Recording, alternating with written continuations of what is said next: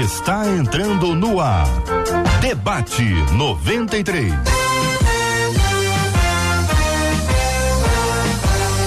Realização 93 FM. Um oferecimento Pleno News. Notícias de verdade. Apresentação J.R. Vargas. Alô, meu irmão. Alô, minha irmã.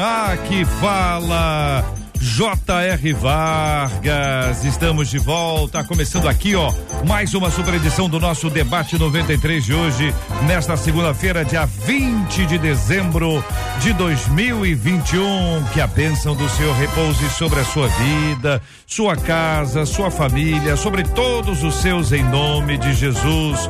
Bom dia para ela, Marcela Bastos. Bom dia, J.R. Vargas. Bom dia aos nossos queridos ouvintes. Como é bom começarmos mais uma semana juntos, lembrando sempre que a graça do nosso Deus é melhor do que a vida. Benção puríssima. Bom dia para os nossos debatedores já presentes aqui no estúdio da 93. Temos um que está subindo as escadas, parando o carro. Parando o carro. Parando o carro. Muito bem. E aqui já no nosso estúdio da 93 FM, sempre ele, uma figura querida, amada, respeitada, muito divertido e abençoado, pastor Ailton Desidério. Bom dia, bem-vindo. É, bom dia, JR, bom dia, Marcela, é, pastora Carla Regina, amigos, irmãos que estão conosco aqui na 93 FM. É sempre um prazer poder estar aqui para nós conversarmos e trocarmos é, informações à luz da palavra de Deus. Muito bem. Por que, que a Carla não está aqui no estúdio da 93 hoje, Marcelo? é, pastor. Porque hoje os meninos vieram ao estúdio e a pastora, como uma menina, teve uma alforria. Ah. Só um pouquinho. Bom dia, Bom pastora dia. Carla Regina. Bom dia, JR. Bom dia, Marcela. Bom dia, pastor Ailton.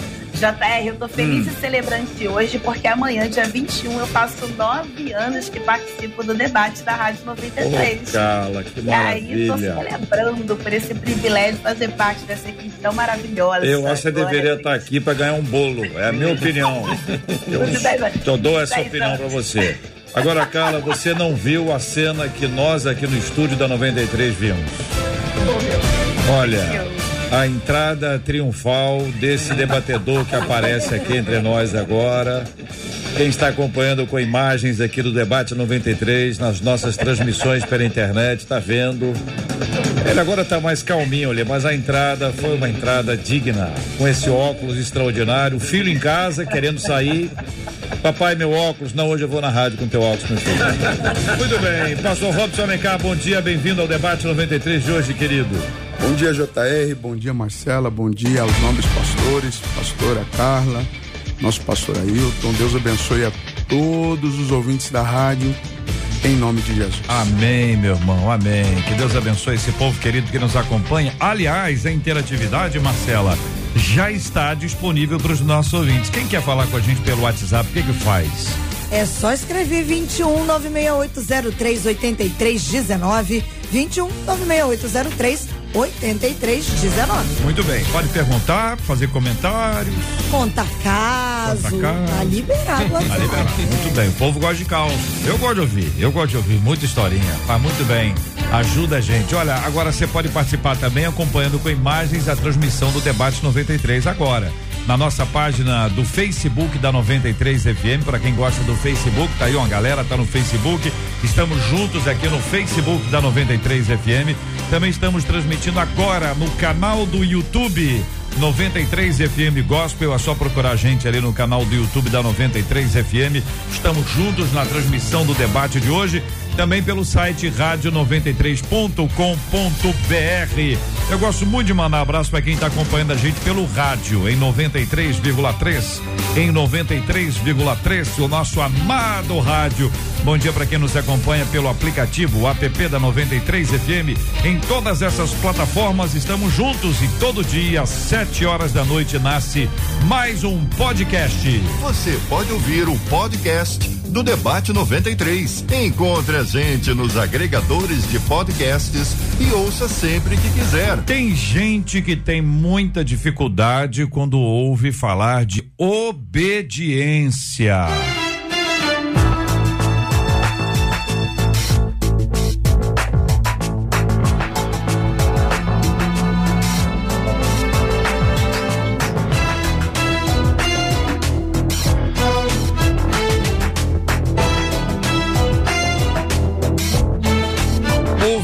Uma pessoa, diz a nossa, o nosso ouvinte, que a obediência é um dos resultados de amar a Deus.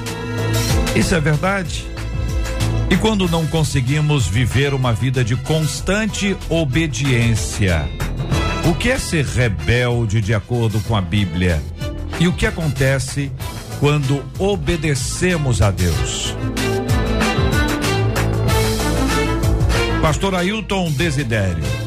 Primeira frase é uma afirmação e, a, e o ouvinte pergunta se isso é verdade. Obediência é um dos resultados de amar a Deus?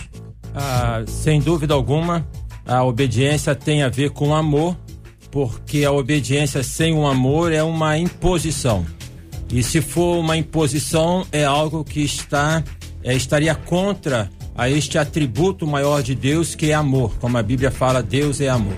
Então o próprio Paulo fala, bom, eu acho que não foi Paulo que falou agora, não sei se foi João, mas eu amo a Cristo porque ele me amou primeiro. João. Tá, João, né? Então, então tem esta perspectiva de que invadidos pelo amor de Deus, nós a ele nos submetemos.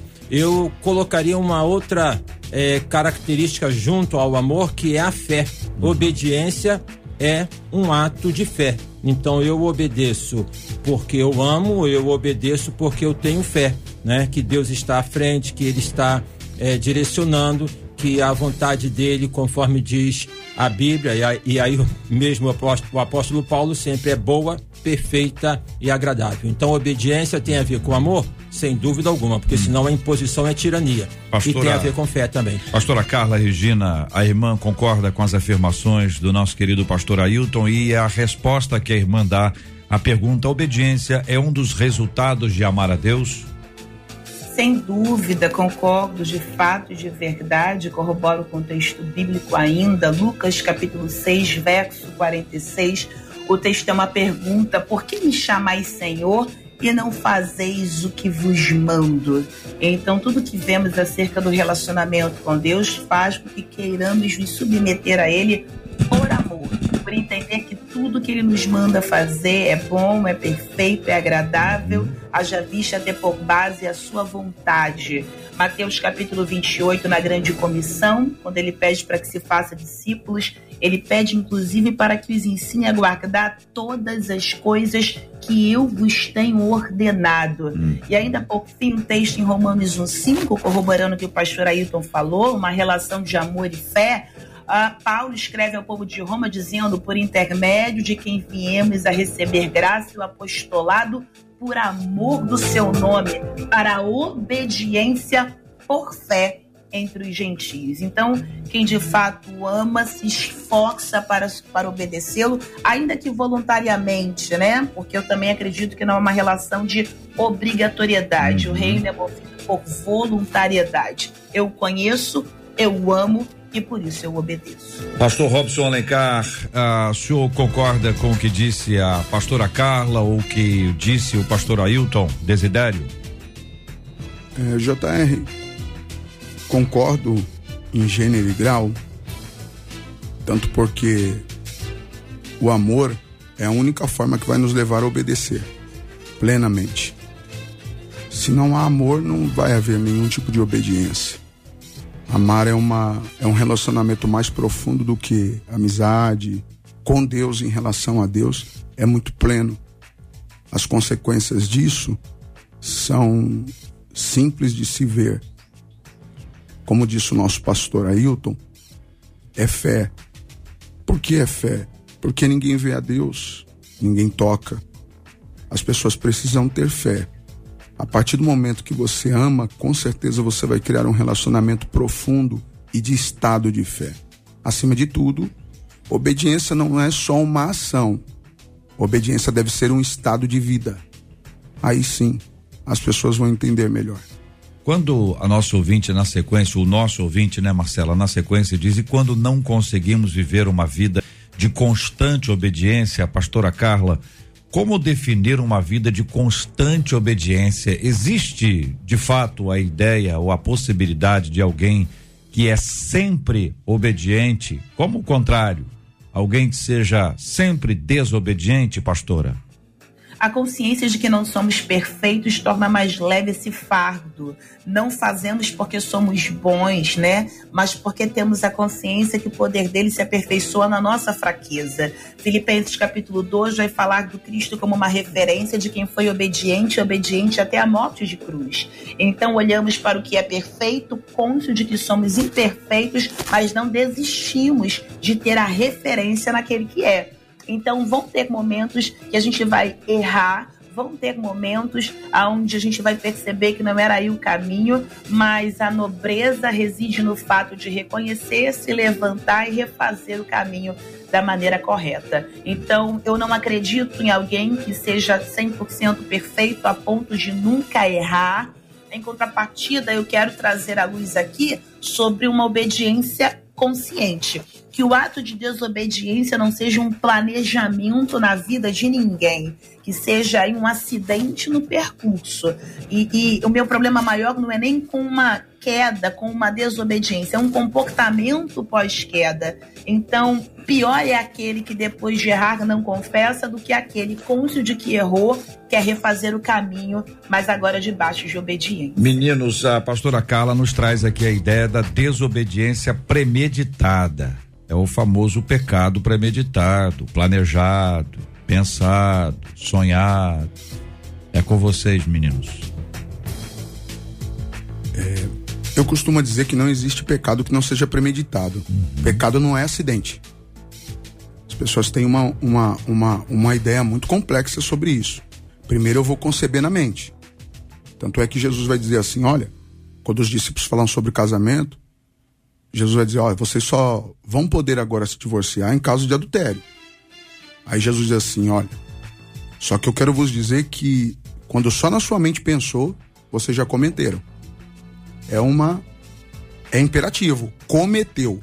Jesus não está dizendo que você vai cometer, você já cometeu. Então vamos lá. Todos nós vamos andar na linha da lei. Isso é, é impossível. Todos nós andamos na linha da lei. A partir desse momento que nós tropeçamos nela, nós vamos cair, vamos colocar assim, nas mãos da graça.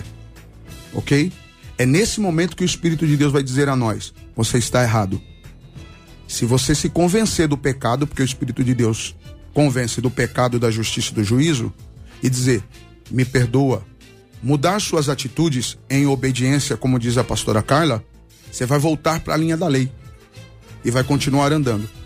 O problema é quando você está na mão da graça e fica confortável em continuar a prática, como disse a pastora Carla Regina. Ou seja, já não é mais uma só desobediência. Isso se chama rebeldia. E esse é o problema que as pessoas não conseguem fazer o divisor. Pode falar. Ok. É, o limite ali na questão da obediência pela, pelo amor, que é o que nós temos aqui pautado e que ah, aqui está colocado na mensagem, e o limite é, para a obediência pela imposição, ele é tênue, porque nós não estamos, por vezes, bem convencidos no que diz respeito à salvação enquanto um ato da graça de Deus. E movidos, então, nesta graça, nós amamos a Deus. Então, esta é a é a questão principal. Quando perguntaram ao Senhor Jesus qual o maior dos mandamentos, ele disse: Amarás ao Senhor teu Deus de todo o teu coração, de todo o teu entendimento, de toda a tua alma. É um amor por inteiro, por, é, por completo que nos constrange. A obediência, então, ela é uma consequência desse amor enquanto um ato de fé. Quando nós pautamos a obediência naquilo assim de que eu, eu não devo fazer, eu tenho que fazer, eu não posso fazer, então nós estamos assumindo o controle é como que nós estamos ali tendo controle sobre aquela ação. Constrangidos pelo amor, nós não vamos estar na prática do pecado. Ah, sobre a questão da obediência enquanto um Estado, bem, a Bíblia fala em Filipenses capítulo 1, versículo 6 ah, que aquele que começou a boa obra em sua vida, ele a concluirá. Então nós estamos em processo, nós não estamos é, plenos. É preciso que nós admitamos que a nossa tendência primeira pelo pecado é pecar. É pecar, é desobedecer, é transgredir. Mas, movidos pelo amor, nós somos levados a que possamos é, não agir desta maneira. Só então ressaltando que é uhum. isso, obediência por ato de amor é uma coisa, obediência como ato de autocontrole, tá? É outra coisa bem diferente. Vou perguntar para os nossos queridos e amados ouvintes que estão nos acompanhando aqui agora no debate 93 de hoje o seguinte, na sua visão, na sua opinião, dos nomes que você conhece, das histórias bíblicas, quem você consideraria assim uma pessoa como um símbolo da obediência e outra como símbolo da desobediência? A partir das escrituras, 66 livros disponíveis para você. Imagine bem, quem é o símbolo da obediência e o símbolo da desobediência, na sua opinião, dentro das sagradas escrituras, a palavra de Deus.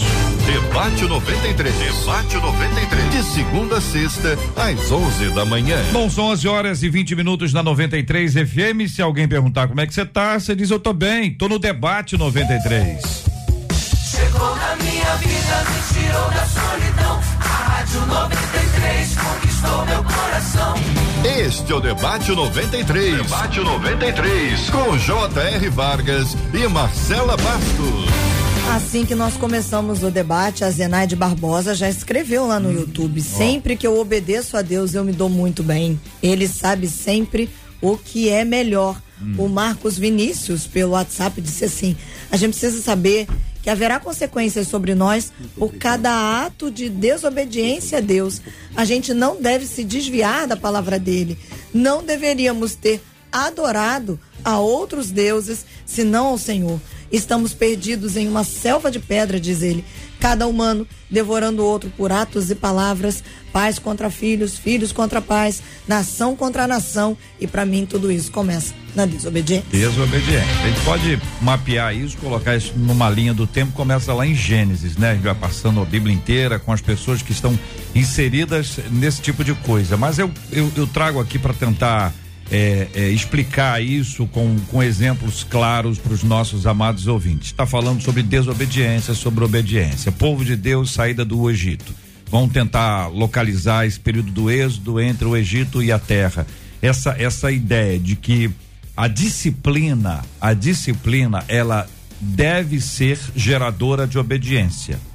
Mas nem a maior disciplina é capaz de impor obediência a todos. Ainda haverá aqueles que desobedecerão por causa da sua natureza pecaminosa. Estou apresentando essa frase, quero saber se vocês concordam e na minha cabeça aqui está o chão abrindo, Coreia da Tambirão, rebeldia, tá claro que é uma re rebeldia e depois daquilo ali eu, eu, eu, quero perguntar a você, houve ainda desobediência depois daquele impacto todo visual, aquele impacto extraordinário né, diante deles? E aí, querida pastora Carla, pode ajudar a gente com essa introdução aí, pastora?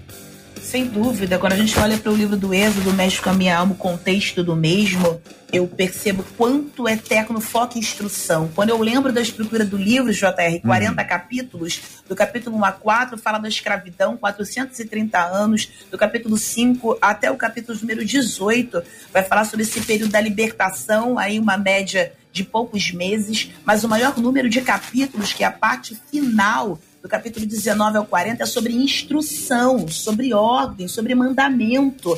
Aqui eu já consigo vislumbrar o que é relevante para Deus. É Deus dizendo acerca da escravidão que durou tanto tempo, ele usa pouquíssimos capítulos, mas acerca da instrução, que é o que vai dar a eles a estrutura necessária para o que virá depois, inclusive a conquista da terra, ele ocupa-se de mais de 20 capítulos. Então, teve desobediência mesmo depois do impacto da terra abrir a boca para engolir rebelde, mas também teve dentro do livro a preocupação de Deus em tornar claro que quem não obedece, o final de fato é morte. Hum. Pode não ser a física em primeira instância, mas certamente será a espiritual. Uhum. Então cabe a nós a vigilância em todos os âmbitos. Eu volto, né, ainda que eu mude a expressão do acidental, mas é numa ira que a pessoa tem repentina. O pastor Robson falou sobre o planejamento, eu, eu amplio o que quero dizer com a questão acidental. É que às vezes você não vigia, é numa discussão. Alguém mata alguém, a gente, a gente acaba percebendo isso. E claro que isso vai externar o que já estava em oculto, um desequilíbrio muito grande. Mas ah, como desobedecer às vezes para quem tinha uma vida de obediência também pode acontecer por um ato de não vigilância. O próprio Moisés, concernente a como se relacionou com a rocha. Então, a todo momento, é como se esse espírito da serpente estivesse incitando a desobedecer uma ordem estabelecida. E por mais impacto que tenha para alguém que desobedece, sempre tem alguém que continua a desobedecer. O pastor Robson, o senhor destacou inicialmente aqui a questão do amor, né? O senhor associou obediência e amor e disse que se não for por amor, não, não vai acontecer. Ah, e existem aqueles que entendem que é, é verdade, que essa é, é, parte dessa história, mas que também uma boa disciplina vai vai ajudar a pessoa no caminho da obediência. Queria pedir que o senhor fizesse uma abordagem sobre esse assunto. Estou pensando aqui nessa imagem que foi descrita aqui a partir do êxodo, o tipo de impacto que aquilo teve inicialmente ou imediatamente, como é que aquilo chacoalhou a, a comunidade naquela hora, ou pensando em Ananias, Safira, dizer assim, olha gente, negócio aqui, agora o negócio tá, tá mais complicado. O pessoal tomba aí quando diz que faz, mas, mas não faz. A grande dificuldade de entendermos tudo que está no contexto bíblico é que nós achamos que tudo que está escrito nós temos que aplicar de forma veemente em nossas vidas. E essa não é a realidade. A Bíblia não foi escrita para nós e não me tenha por herege. A Bíblia chegou até nós por amor, por amor divino, ok? Nós temos que interpretá-la a ponto de entender por quê, quando, qual contexto essas coisas aconteceram naquele momento e aí aplicar para nossa vida. A aplicação precisa sempre de iluminação. Não é o que eu acho, é a iluminação que me é dada. Isso é fato na interpretação bíblica. Não sei se os irmãos conseguem alcançar meu raciocínio e eu preciso ser melhor na minha fala. Deixa eu só para tentar ajudar então. Existe a questão da inspiração, o Espírito Santo inspirou os autores aqui escrevessem o texto Isso. bíblico e o mesmo Espírito Santo hoje nos dá a iluminação para a gente conseguir entender o que está escrito ali, qual a aplicação que tem para nossa vida. Isso, é isso, correto. Obrigado, viu, JR? O que que acontece? Deus quer levar o povo a amá-lo mas não obrigar a amar. Uma das provas disso, por exemplo, me perguntaram ontem, depois que acabei de pregar, pastor, se Deus sabia que Adão e Eva iam comer do fruto do bem e do mal, por que, que ele colocou lá? Eu olhei para eles e falei assim: é simples. Não existe amor com prisão, só existe amor com liberdade, de decisão. Deus colocou a liberdade para eles decidirem. Pronto, final. Hum. Eu amo a minha esposa, não vou prender ela numa casa porque ela pode ser tentada. Isso não é amor. É simples assim. Assim é Israel. Vocês estão livres para decidirem o que vocês quiserem. Mas se vocês decidirem a me amar, a consequência é a obediência, ok? Vocês vão colher os frutos dessas decisões. Agora, se vocês decidirem a não me amar, com isso é a, a desobediência. Vocês vão colher também os frutos dessas decisões. Porque tudo na vida é uma semeadura. Não tem jeito. Tudo na vida, até decisões. Decisões é uma semeadura. Então, Israel tomou decisões erradas no deserto, viu a terra engolir pessoas, uma cidade inteira, né, uma nação inteira. Miriam, por exemplo, chegou para Arão andando com Moisés a vida toda. Ó Moisés, ó, ele casou aí, ó, que e agora? Uhum. Deus desceu e falou assim: "Vem cá. Eu falo com vocês em sonho, rapaz. Vocês estão precisando vocês são quem? Vocês podem até estar tá, tá na vontade boa. Vocês podem até, que eu defino vontade boa, perfeita e agradável. Vocês podem estar tá até na vontade boa. Na vontade boa eu só falo em sonho. Na vontade perfeita, meu filho, eu só falo com Moisés, porque ele é perfeito. Com ele eu falo face a face. Você quer ver Deus falar com você face a face? É o seguinte, irmão. Deus disse através de Ananias para Paulo. Depois que Paulo está lá em Damasco na casa, diz assim, ó. Sim, você vai sofrer muito pelo evangelho de Cristo. Mas é o seguinte: duro será para ti. Deus está avisando já o que vai acontecer posteriormente. Deus já sabe que ele vai querer fazer a vontade dele. Aí Deus avisou lá atrás: duro será para ti recalcitar contra meus aguilhões. Ou seja, eu vou te amassar tanto, Paulo, porque eu sei que você vai me desobedecer, mas no final você vai ver que foi bom. Presidente. Então, uh, a gente precisa estar bem atento à, à aliança do Velho Testamento, à aliança do Novo Testamento em Jesus Cristo. A aliança, e quando você se refere a, ao Egito, a saída do povo de Israel do Egito, tudo isso faz parte de uma aliança. que Deus está, é, que tinha feito com o povo. Aliança esta que tem a ver com todo um contexto é, da salvação que culminaria e culminou com a vinda do Senhor Jesus. Esta foi a incompreensão do povo de Israel e ainda em parte é esta incompreensão de que eles se constituiriam em um povo para abençoar todos os povos e não uma questão de exclusividade. Quando nós vamos para o Novo Testamento, nós vamos observar que esta aliança ela sai deste eixo, que é o eixo de poder cumprir né, por si, como se fosse uma questão possível. Então, os dez mandamentos, eles são dados é, ao povo de Israel e são ordenanças e leis pertinentes, mas são dados dentro de um contexto para poder deixar para o povo que ao ponto, ao tempo em que eles deveriam cumprir, também que eles entendessem que por eles só eles não poderiam cumprir entendeu? Porque há uma impossibilidade de por si só cumprir a lei. Isto é muito importante ser destacado, porque a tendência que nós temos, pelo nosso ego contaminado pelo pecado, é que por nós mesmos cumpramos esses princípios da lei. Então, quando nós vamos para o Novo Testamento, esta segunda aliança está baseada no Senhor Jesus, que é a revelação maior do amor de Deus e da graça de Deus sobre nós. Então, a obediência, ela virá por uma decisão por uma decisão de poder crer, de poder confiar e por um ato de amor que vem por esta revelação do amor de Deus em Cristo Jesus. O que foge disso, né? O que foge disso deixa de lado esta ação de Deus em nós pelo Espírito Santo, passa a ser autocontrole a ideia bíblica colocada por Paulo, pontuada por Paulo, é, é, quando ele até descreve isso de maneira muito didática e teológica em Romanos, é que nós possamos entender que a lei ela tem o seu valor, mas por nós mesmos não temos como cumprir. Então o que que acontece? É a graça de Deus. Ele fala isso em Romanos capítulo 7, miserável homem que eu sou, quem me livrará do corpo desta morte. Em Romanos 8, capítulo 1, ele já coloca, portanto, nenhuma condenação há para os que estão em Cristo Jesus. O que eu quero então, concluindo, deixar claro é o seguinte: amamos, amemos a Deus, nos curvemos perante Ele, né? Nos, nos é, é, é, é, sacrifiquemos o nosso eu, a nossa vontade, para entendermos que aquilo que Deus tem para gente é bom, é ótimo e é maravilhoso. E não vamos apostar ao contrário. Mas, por outro lado, concluindo literalmente, todos nós somos tendenciosos à desobediência. Não tem um personagem bíblico, tirando o Senhor Jesus, que ele possa ser visto como sendo uma pessoa que, por mais que tenha feito em algum momento, não tenha dado uma escorregada e vacilado. Muito bem. Vamos ver a turma, o que, que a turma está falando com a gente aqui no debate 93 de hoje. A Marcela está anotando, pegando, inclusive aquelas perguntas mais pesadas. Uma delas aqui, Marcela, para antecipar, não sei se você captou aí, como assim a Bíblia não foi escrita para nós? Essa é exclusiva do pastor Robson Alencar. Ele que falou e vai explicar para o entendimento dos nossos queridos e amados ouvintes já já aqui no nosso debate 93. 11 horas e 32 minutos aqui no Rio. O povo tá dando aqui exemplos de obediência e desobediência. É o caso da Esther.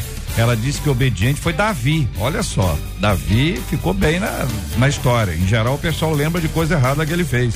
Tá aqui, ó. Davi, obediência, desobediência. Saul. Ana Cristina, Adão, desobediente, né? Aqui a, a, a, Jane dizendo obediente, Abraão, desobediente, Saul, Saul tá mal. Saul tá enrolado aqui. É, Simone, símbolo de obediência, Daniel. Outro ouvinte, símbolo de desobediência, Saul, Saul tá ruim. Queimado, filme queimadíssimo aqui entre nós. Não ganha nada, nem para eleição de síndico. Viu, Saul? A obediência, Abraão é o exemplo que dá aqui o nosso ouvinte. E você, Marcela? Olha, tem gente dizendo aqui, obediente para mim foi Noé. Noé, é. Outro diz aqui, obediência, José. Hum. Desobediência, Sansão. Sansão, Sansão. Obediência, Abraão. Ah. Desobediência, Saul. Saul, Saul tá no, no topo das cabeças. Mas ainda colocaram Acabe e Manassés. É. Também, também pode, também pode. Muito bem. São nomes que estão sendo compartilhados aqui com os nossos queridos debatedores, nossos amados ouvintes no debate 93 de hoje. Aliás, você pode assistir agora, viu, gente? Com imagens do debate 93 no site rádio93.com.br. Estamos transmitindo agora ao vivo do nosso estúdio aqui da 93 FM no lindo bairro Imperial de São Cristóvão. Estamos também aqui transmitindo na nossa página do Facebook da 93 FM, Rádio 93.3 FM, claro, no canal do YouTube da 93 FM Gospel. 93 FM Gospel é o debate 93 pertinho de você. 93 FM. A rádio do povo de Deus. Debate 93. Debate 93. De segunda a sexta, às 11 da manhã. Este é o Debate 93. Debate 93. Com J.R. Vargas e Marcela Bastos. Ô, Marcela, vamos ouvir a, A sua pergunta. pergunta ou a resposta Vamos do pastor ver primeiro a resposta do pastor Então, Robson. a pergunta foi: como assim a Bíblia não foi escrita para nós? Não existe nenhuma evidência que Deus escreveu para o Brasil ou para o povo de outro de outra nação. Tudo está oriundo dentro de um contexto. Israel, depois Ásia, depois que todo esse compêndio, vamos colocar assim que não tem tempo e eu não quero dar de teólogo aqui, teólogo que gosta de dominar a oratória. Eu distribuo o conhecimento. É, que Deus escreveu diretamente a nós. Só depois de Cristo morrendo na cruz do Calvário, nós somos adotados. Nós somos uma adoção. Nós não somos uma eleição. Já começa por aí. A palavra de Deus chegou até nós. Ela não foi escrita no português. Não existe nenhuma linguagem no português nem no inglês. Só existe hebraico, grego, para ser simples, é, aramaico, hebraico antigo, e, e assim sucessivamente, massorético. Qualquer pessoa que me ouve antes dessa minha fala, ela está muito confortável com o que eu estou dizendo. A palavra de Deus a- chegou até nós para a nossa salvação mas ela não veio direcionada, escrita quando ela foi escrita pelos autores, foram inspirados pelo Espírito Santo, não foi direcionada à nossa vida diretamente. Não foi. Tanto é que tem coisas que não pode se aplicar a nós. Tem contexto, tem texto, tem parte histórica e por que as coisas estão acontecendo. Por isso precisa de iluminação para aplicar na nossa vida, porque nós vivemos uma vida totalmente diferente. Só mais um exemplo, JR. Ou não? Tem gente que quer discutir política com fé, como se a gente estivesse vivendo em Israel. Ou como se estivesse vivendo sob o domínio do Império de Roma. Não tem como, aqui é uma democracia. Então precisa de iluminação. Para a gente não cair na falha de fazer o que não deve ou exigir aquilo que não é exigido. E assim sucessivamente. Pastor Ailton, pastora Carla, comentários de vocês. Vai, pastor Ailton. Bom, ah, acho que meu microfone está desligado. Tá não, querido. Ah, o senhor tá ah, desculpa. falando, sua voz bonita, o senhor fica tranquilo. Então, a, a questão do pastor Robson, eu entendo como uma questão didática, entendeu? É, mas, assim, é a primeira vez que eu ouço. Então, eu ouço e fico assim, é, como que ruminando, pensando, né? Eu entendo perfeitamente os o contexto de nós interpretarmos a Bíblia hermeneuticamente, ou seja, hermeneuticamente a partir do princípio do contexto histórico, do idioma, ou seja, não tirar, não tirar o texto do seu contexto. Né? Eu entendo perfeitamente isso. Entendo perfeitamente a questão de que foi escrita dentro de um contexto de um idioma, ou de alguns idiomas, que é o grego, o hebraico, porção do aramaico. Histórico. Mas, assim, eu estou ruminando isso dentro de mim, porque, honestamente, é, eu a vejo como escrita para mim e para cada um de nós, entendeu? Dentro do, do aspecto de que ela aborda questões que são humanas, que são existenciais e, acima de tudo, são espirituais. Então, independente do homem ter vivido lá no tempo de Davi, lá eh, no contexto de Abraão, este homem é o mesmo, tá? Com os problemas de, de, de- dos seus conflitos internos, tudo. Então, por esse lado. Então, assim, eu entendo didaticamente o que o pastor Robson está colocando. Entendo, né? É que foi para a questão de um povo. Mas, é, assim, por outro lado, eu compreendo que a Bíblia, quando eu abro, ela fala a mim. Entendi. Ela coloca para mim, entendeu? Pastora Carla Regina. Basicamente acredito que falamos a mesma coisa. A disposição Uhum. textual, a fala, né, que foi impactante para quem ouve. Em contrapartida, quem já milita na área da hermenêutica, qualquer estudante da Bíblia, ah, eu vou falar assim, nível, inclusive escola bíblica dominical, Uhum. sabe que toda vez que você lê a Bíblia precisa levar em consideração o contexto histórico, destinatário, é coisa que já vem descrita ali. Então você tem consciência que em primeira instância não foi para você porque o destinatário foi para aquela época, naquele tempo, naquele contexto. Agora espiritualmente falando, você pega princípios e aplica você e aí eh, acredito que ambos falem a mesma coisa. Pastor Ailton em âmbito espiritual é para nós, pegamos os princípios ali colocados e pastor Robson fala do contexto histórico, que a gente já tem o cuidado em toda vez que eu leio a Bíblia entendo que originalmente não foi para o povo brasileiro, haja vista que o destinatário também é estudado. Então, o povo de Israel, quando é para a nação pagã, para a nação pagã,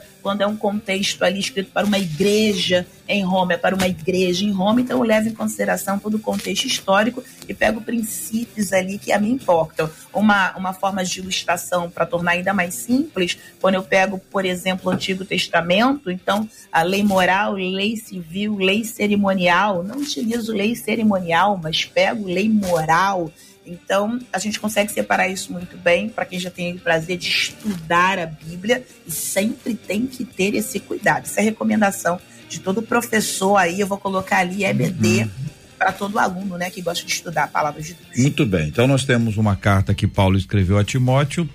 A carta é para Timóteo. Timóteo não somos nós, mas o contexto, aliás, o conteúdo da carta se aplica à nossa vida. Temos uma carta de Paulo escrita a Tito. Eu não sou Tito, você não é Tito, nenhum de nós é Tito, só Tito, o único Tito Tito é o Tito Tito. Nenhum outro Tito que não seja Tito Tito será o Tito Tito. Concorda, pastor Ailton? Perfeitamente. Então repete aí para ver se o senhor concordou mesmo com o que eu falei. É, Tito, Ele Tô brincando. Mas aí você tem o seguinte, você tem novamente isso aí, quer dizer, o Tito, Tito não somos nós, mas o conteúdo da carta se aplica à nossa vida. Eu não moro em Corinto, moro no Rio, mas a carta de Paulo aos Coríntios também se aplica à minha vida. Tô pegando carta mais fácil assim, porque facilita pro entendimento do nosso ouvinte. Nós não vamos a Nínive, né? Deus não falou pra gente entrar no barco e ir pra Nínive. Então eu não vou pegar um barco e vou para Nínive. Eu vou estudar o que está sendo dito ali a respeito de Jonas e o processo que está ali e vou aplicar a minha vida. Deus não vai dizer para mim assim. Deus disse para Noé, Noé entra na arca. Eu no, no, no, primeiro eu não sou Noé e também não tem a arca. Então não é para que eu pense em fazer uma arca como se Noé eu fosse, ainda que tenha o mesmo nome. Eu acho que é mais complicado para o sujeito ter o mesmo nome, porque aí o cara bate uma dúvida ali, será que será que sou eu aqui? Será que é para mim? Então acho que tá claro. Pastor Robson, quer, quer, quer acrescentar algum outro item aqui para responder? Ou... Eu acho que, como eu penso, pregar pode ser muito simples, mas também pode se tornar muito complicado. Se você pegar a carta de Paulo, como o senhor disse, Aham. a Corinto, por exemplo, sobre ceia, se você vê algumas aplicações aí sobre a ceia, dá desespero. E às vezes a gente não fala por ter ética, continuar na simplicidade, porque não tem nada a ver com o que andou fazendo. Então, como então fazer o certo? Usando só os princípios que melhoram a nossa vida.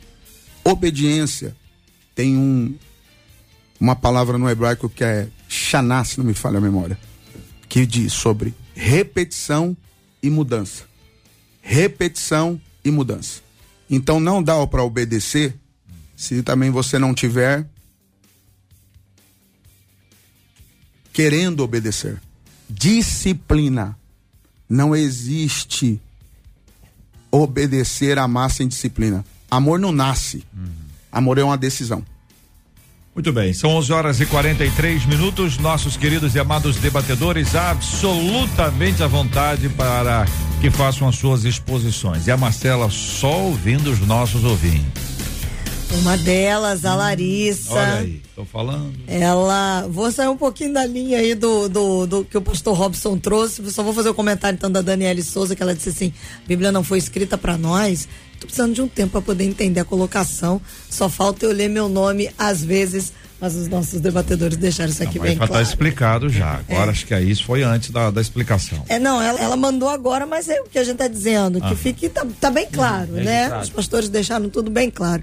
A Larissa Souza, Hum. um pouquinho antes da pergunta que foi feita ao pastor Robson, ela perguntou o seguinte: vem cá, se a obediência então é amor, isso significa que Adão e Eva não amavam a Deus o suficiente a ponto de comerem o fruto? É a pergunta da Larissa. Pra quem? Vamos lá, pastor Ailton. É, para mim, né? É. então, ah, o fato de poder amar é, é, não, não, não restringe assim a liberdade, como colocou aqui o pastor Robson, tá? Ah, porque esse amor está dado à condição de você poder definir, de você poder é, escolher, tá? É, por outro lado, Larissa, observe bem que você tem pessoas do seu relacionamento íntimo, próximo, de repente você é mãe, não sei, você tem, a sua, tem os seus pais, a sua mãe, e você e seu esposo, e você ama. Ama essas pessoas. E por, por conceito de amar, o, o, o que você não gostaria de fazer é poder, ao- em algum momento, alguma ação que pudesse ferir essas pessoas. Mas todos nós, como filhos, tomados pelo amor dos nossos pais, já os desobedecemos. Entendeu? Então há uma questão aí desse, dessa questão do amor que não é uma camisa é, de força, mas é um ato de escolha. E eu gostei aqui quando o pastor Robson colocou do amor enquanto ato de decisão. Porque se nós ficarmos também na questão do amor enquanto emoção, emoção, emoção, aí nós fugimos é, deste princípio até da obediência. Então, no que diz respeito ali ao, a, a Adão, sem dúvida alguma, havia uma relação é, perfeita é, de, de, de Adão para com Deus, de Deus para com Adão. Mas uma condição de liberdade clara quando Deus colocou, olha aqui, ó, tem essa árvore aqui, ela, essa daqui é só para poder tem um montão de árvores boas, mas tem essa daqui para poder marcar que da você tem o vida. direito de poder escolher. E Ué, ali, o- infelizmente, ele deu uma Vocês disseram anteriormente, eu não sei se foi o pastor Robson, que eh, Deus por amor deu a liberdade. Então você tem o amor de Deus ao tornar o homem com livre-arbítrio para estabelecer as suas escolhas ali dentro. E aí você tem da parte do homem e da mulher esse tipo de comportamento diferenciado eh, que envolve aí a desobediência. Há um amor. Talvez amor ao desejo, amor ao conhecimento, amor à à- à sa- satisfação das suas próprias necessidades. Tem várias aplicações aí. Como é que o senhor vê isso, pastor? Então, a, a- tomemos, eu acho que nós estamos falando do amor na sua condição máxima maior, que é o amor a Deus, tá? Porque existem, claro, várias formas mas é- de mas amor é por que isso que a- a- substituiu. O, o, o objetivo era esse. Olha, ame a Deus a ponto de dizer não a esta árvore, a essa fruta. Certo. Vou dizer não por amor a Deus. Então, por amor a Deus, eu digo não. Fechado o assunto. Aí eu começo a negociar esse amor a Deus, porque eu tô amando mais essa proposta que, que veio aqui. A serpente veio com a conversa mais ou menos, pensando bem, negócio de conhecimento aqui, negócio de vida eterna, é um negócio interessante, o papo vai, o papo vem, a pessoa substitui aquele amor que de- deveria ser dado a Deus por aquele amor a uma questão que surge imediatamente diante dela. Só levantando uma hipótese para o senhor bater aí. É, não, e, e observe, JR, que essa colocação do diabo na tentação com Adão, a- o, a- o grande aspecto máximo é o seguinte: se- não, não é bem assim. É bem. Ele é muito sutil em poder fazer uma desconstrução do que Deus havia dito. E a questão máxima é a seguinte: não, porque se você comer, você vai ser igual a Deus. Tocou num ponto ali nevrálgico, entendeu? Que é a questão de, de, de poder, assim, querer ser mais do que se é, querer ser igual a Deus. Então, olha, esse foi o ponto. Você vai ser igual a Deus. E o homem deixou ali se levar por essa falácia, por essa mentira. Muito bem, pastor Robson. JR, Marcela, pastor Ailton, Carla, deixa eu dizer. Satanás já queria isso, né? Isaías disse assim, 14, se não me falha a memória, se eu tiver enganado, alguém me corrija. Serei semelhante ao Altíssimo. Serei semelhante. Depois vai dizer que ele estabeleceria um trono ao norte, não é isso, JR? Eu acho que é isso. Ao norte aqui é a destra. Quem senta à destra? O filho. Ele queria o lugar do filho, não de Deus. Ponto final. Ele queria se parecer com Deus. Por quê? Porque ele olhava para o filho, ele odiava o filho. E 14 de João vai dizer: Vocês ainda não viram o Pai? Quem vê a mim vê o Pai. Quem parece com o Pai? O filho. Então Satanás queria o lugar do filho. Quando ele não consegue, percebe que não vai conseguir, Deus não guerreou. Esquece essa história que Deus guerreou, irmão. Deus é tão poderoso no céu. Ele que faz a guerra e ele que termina ela. Deus não levanta do trono para guerrear com ninguém. Senão não seria Deus. Aí ele pegou, não conseguiu mais ir à presença do Eterno. Aí ele fala assim: então quer dizer que você é a obra-prima de Deus? Então o pecado que originou a eu não poder mais ir à presença de Deus, eu vou levar até vocês. O que, que ele diz? A mesma coisa de Isaías 14. Não é bem assim, como diz o pastor Ailton. Quando comeres do fruto, será semelhante ao Altíssimo. Porque ele queria a mesma coisa. Então ele traz para nós o que ele sempre desejou. Porque ele quer que nós se parecemos com ele. Satanás quer que nós se parecemos com ele. Ponto final. Porque ele vai se alimentar a partir daí do pó da terra. Eu tenho uma figuração e uma interpretação de, disso. Ele se alimenta de nossos pecados, Satanás. Ele se alimenta, ele se fortalece das nossas falhas. Por isso a obediência fortalece o amor de Deus a nós. Marcela Bastos. E aí eu vou fazer uma pergunta de um dos nossos ouvintes Hum. pelo WhatsApp, que ele Pastora Carla, hein? na, na verdade ligada. não é nenhuma pergunta, Carla. é um pedido de ajuda, né? Ele reconhece, ele diz assim: "Eu sou extremamente desobediente". É um menino escrevendo pra gente. Nossa. Como eu encontro o caminho da obediência? Será o Mateus? Oh, meu Deus. o primeiro passo, de fato, de uma mudança é reconhecer que precisa dela. Ah, eu amo a palavra, Lucas 9, 23 vai dizer: se alguém quiser vir após mim, né? Que se a si mesmo tome a sua cruz e siga-me. O começo da mudança é querer mudar. Então, alguém que começa dizendo que ele é agora, mas se ele quer ir para uma nova realidade, o começo da mudança é querer mudar saber o que deve ser feito. Quando eu observo, né, os pastores falavam aqui, ah, falar sobre Adão e Eva é muito cômodo, né? Nunca fale de alguém que chegou no lugar que você não chegou ainda. Possa ser que quando você chegar lá faça pior do que o que essa pessoa fez. Não havia precedente. O parâmetro para nós são eles.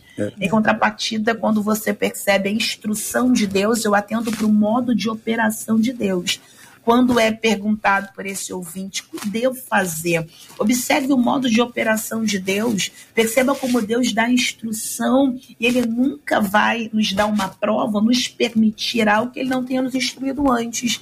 O, o pastor Robson falou acerca da expressão, acredito que do hebraico acerca da obediência, eu lembro-me de uma do grego, né? Eu vou transliterar, vou falar o aportuguesado, ipacoé. Da mesma forma que obedecer, em termos de fonema, só obedece quem desce, essa parte final, esse sufixo aí, esse radical, vou falar assim, da palavra obedecer, esse coé do ipacoé de obediência no grego é ouvir. Só obedece quem ouve. E o grande problema da nossa geração é não parar para ouvir, mas querer se levantar para fazer. Quem não tem a humildade de atentar quem fala, isso aqui reside o grande problema. Quem não conhece quem fala, não atenta ao que foi falado e fica preocupado com como ele vai fazer. Mas quem conhece o quem, descansa no, no. Não se preocupa porque vai celebrar o que e vai descansar no como. Então a nossa geração está tão turbada com como vai acontecer que não para para ouvir o que o quem de Deus falou. Então, se Adão e Eva ficam observando como é que eles erraram, como é que aconteceu, olha o modo de operação de Deus. Primeiro, quem fala o que ele quer. Então, ele coloca, ele dá ordem, ele dá instrução.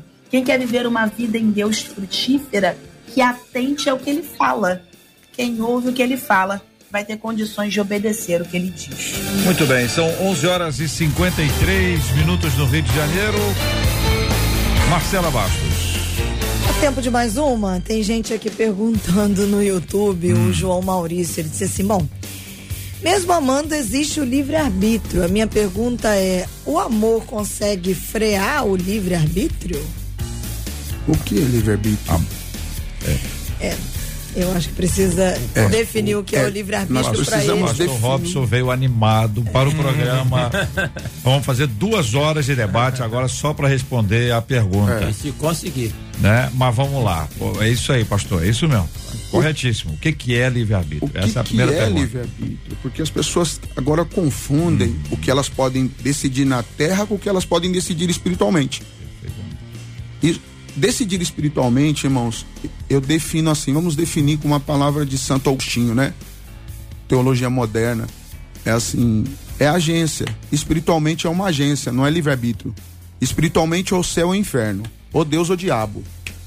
Agora, terrenamente você pode decidir. Você vai comer maçã, banana, você vai comer, vai comer arroz, feijão. Isso é livre-arbítrio. Tem que ter múltipla escolha para ser um livre-arbítrio. E espiritualmente você não tem mais isso. Nós não temos mais. Só tem dois caminhos.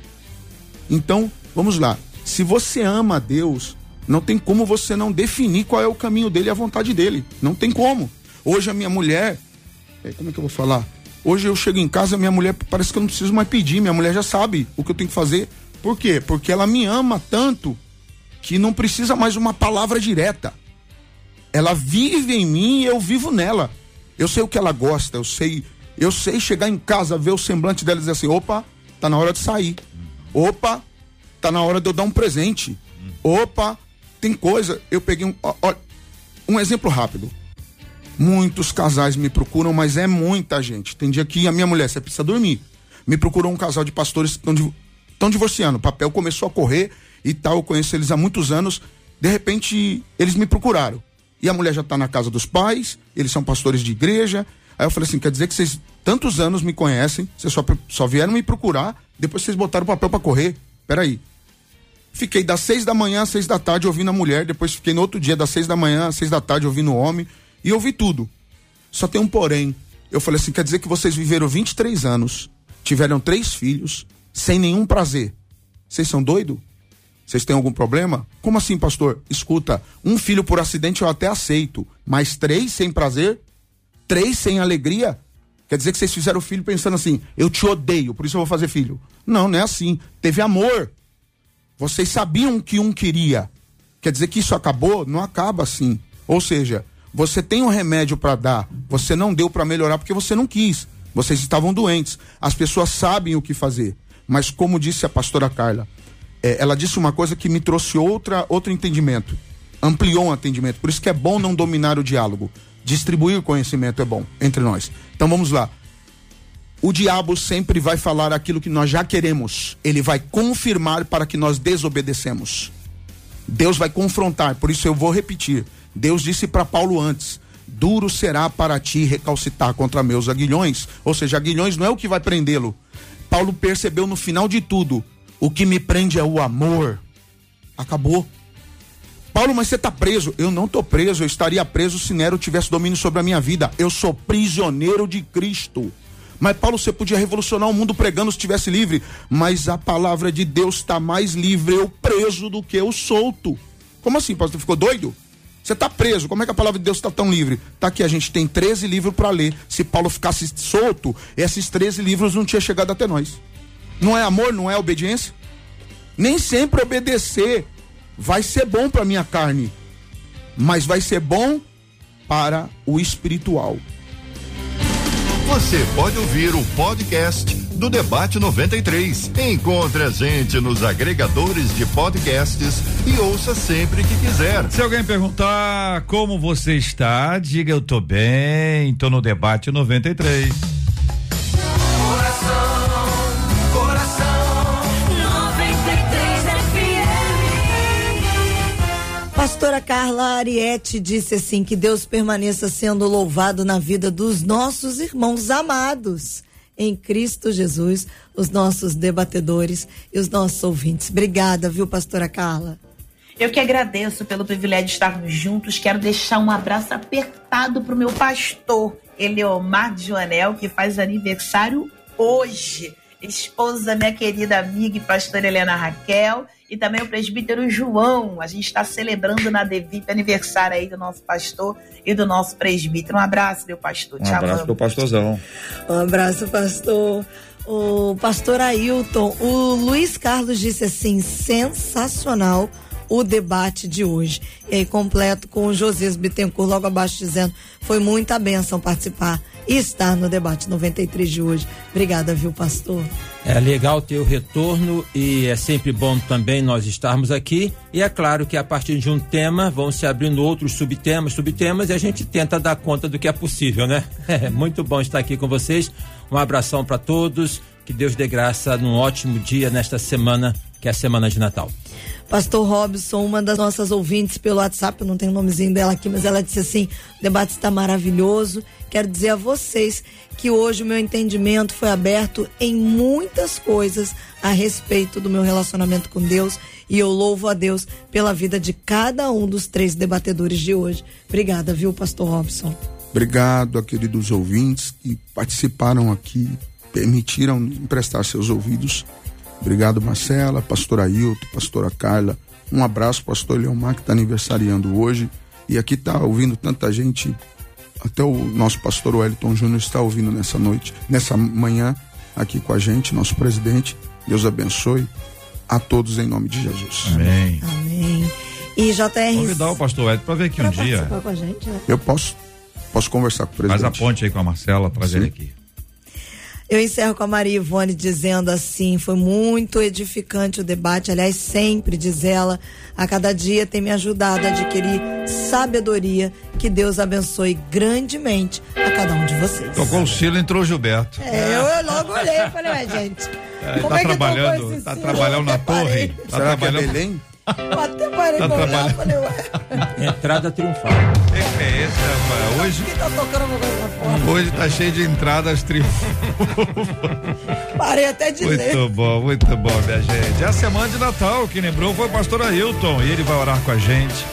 Nós vamos apresentar diante de Deus a vida dos nossos amados ouvintes. Gente está acompanhando a gente hoje, que recebeu de Deus, que aprendeu, que precisa obedecer, que já entendeu, já ouviu a voz de Deus, mas está aí resistindo, se rebelando e puxa vida, hoje Deus ministrou a sua vida, ainda que seja difícil para você dizer assim, olha, eu, eu, eu vou fazer. Tome a decisão hoje. Tome a decisão agora. E vamos caminhar firme, mas firme, para colocar tudo isso em prática em nome de Jesus. O programa de hoje é graça. É graça de Deus sobre a sua vida. É graça de Deus para o seu coração. Para de reclamar pelo que não tem. Às vezes o que está faltando é essa decisão preciosíssima de dizer sim, Senhor. Nós aprendemos aqui alguns dias atrás, há alguns dias. Aprendemos aqui que a caminhada até a cruz foi de obediência, não de alegria. Foi debaixo de lágrima, debaixo de dor mas a glória de Deus se manifestou de forma poderosa. Só por causa disso que nós celebramos o Natal. Porque Jesus ressuscitou. Que ele ressuscitou, nós estamos aqui celebrando com muita alegria essa semana de Natal aqui na 93 FM.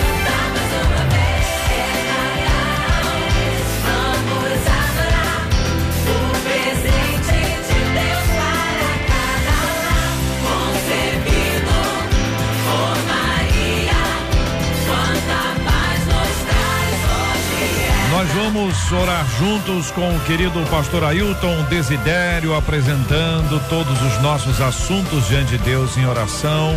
Vamos clamar ao Senhor por sua misericórdia e por sua graça nesta hora, em nome do nosso amado Senhor Jesus. Senhor Deus eterno Pai, nós louvamos e glorificamos o teu nome. Nós o amamos porque o Senhor nos amou primeiro. E entendemos, ó Pai, que aquilo que o Senhor pede de nós em termos de obediência, assim o Senhor faz para o nosso próprio bem. Ó Deus, para que possamos crescer em todos os níveis na nossa vida, porque a tua vontade sempre é boa, perfeita e agradável. Dê graça para cada ouvinte, para cada família, ó Pai, onde chega Ó Deus, a mensagem pelo rádio, pelas mídias, que ali chegue a tua graça e a tua bênção. Ó Deus, visita aqueles que estão acamados, que estão adoentados.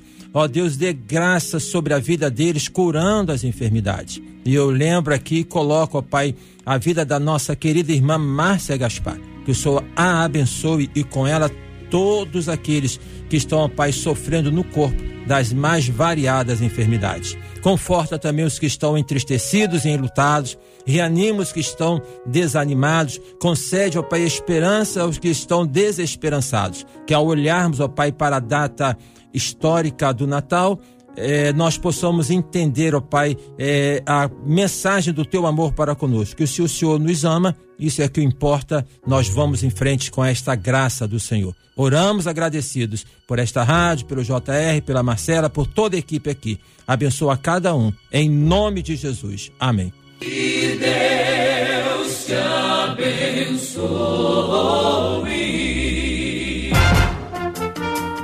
Você acabou de ouvir Debate 93.